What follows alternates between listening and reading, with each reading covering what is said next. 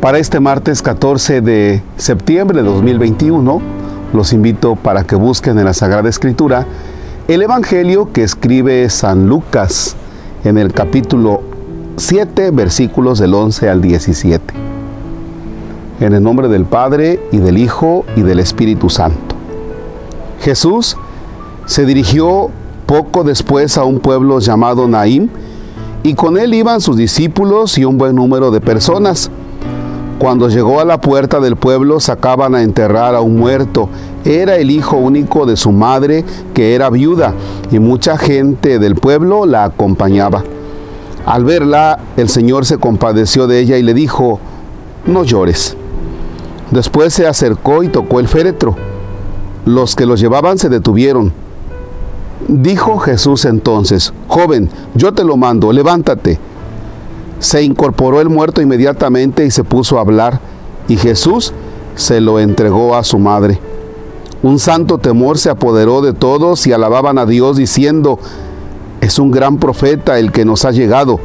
Dios ha visitado a su pueblo. Lo mismo se rumoraba de él en todo el país judío y en sus alrededores. Palabra del Señor. Gloria a ti, Señor Jesús. Es una palabra conmovedora. No llores. Porque esta mujer es viuda. La viudez en tiempos de Jesús está considerada como un momento muy difícil porque está totalmente desprotegida. Y si el hijo en algo era el consuelo, resulta que el hijo también está muerto. Por eso Jesús se compadece. Ya he explicado en otro momento el compadecerte, es decir, padece con la persona, trata de sentir lo que ella siente. Y entonces es que le dice, no llores. Pero el no llores va acompañado de una acción de Jesús, que es la resurrección del Hijo.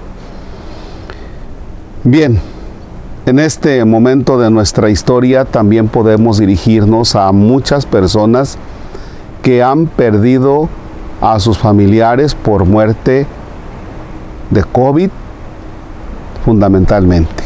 Sí, también de cáncer, también por accidente, también por otros factores, pero ahora por esta pandemia.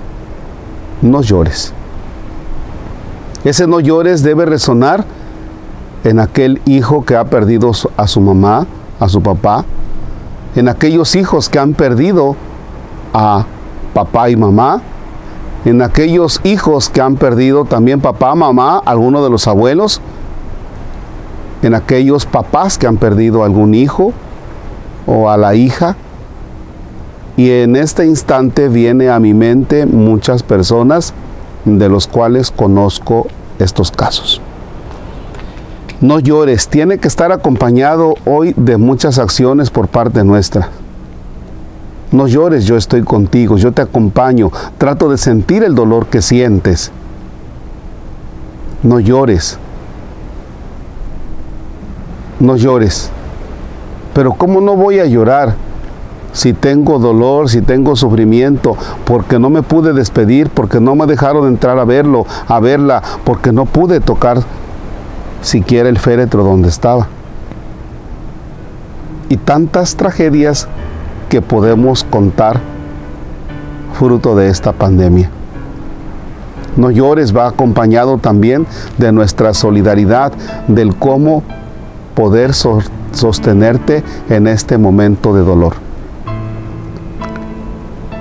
No llores también nos lleva a ser sensibles cuando le decimos a una persona no llores, sí, pero la persona está experimentando un duelo, está experimentando sufrimiento. Hoy nos unimos a las personas que han experimentado la muerte de un ser querido por COVID. Oramos por ustedes. Dios te salve María, llena eres de gracia, el Señor es contigo. Bendita eres entre todas las mujeres y bendito el fruto de tu vientre Jesús. Santa María, Madre de Dios, ruega por nosotros pecadores ahora, en este momento de dolor, de sufrimiento, de duelo, de luto, de tristeza, de angustia. Y en la hora de nuestra muerte. Amén. Madre de Dolores, acuérdate que en la cruz te nombró tu Hijo Jesús, Madre de los pecadores. Las almas de los fieles difuntos, especialmente los que han muerto por COVID, por la misericordia de Dios, descansen en paz. Si por tu sangre preciosa, Señor, los has redimido, que los perdones te pido por tu pasión dolorosa. El Señor esté con ustedes. La bendición de Dios Todopoderoso, Padre, Hijo y Espíritu Santo, desciende y permanezca para siempre. Amén.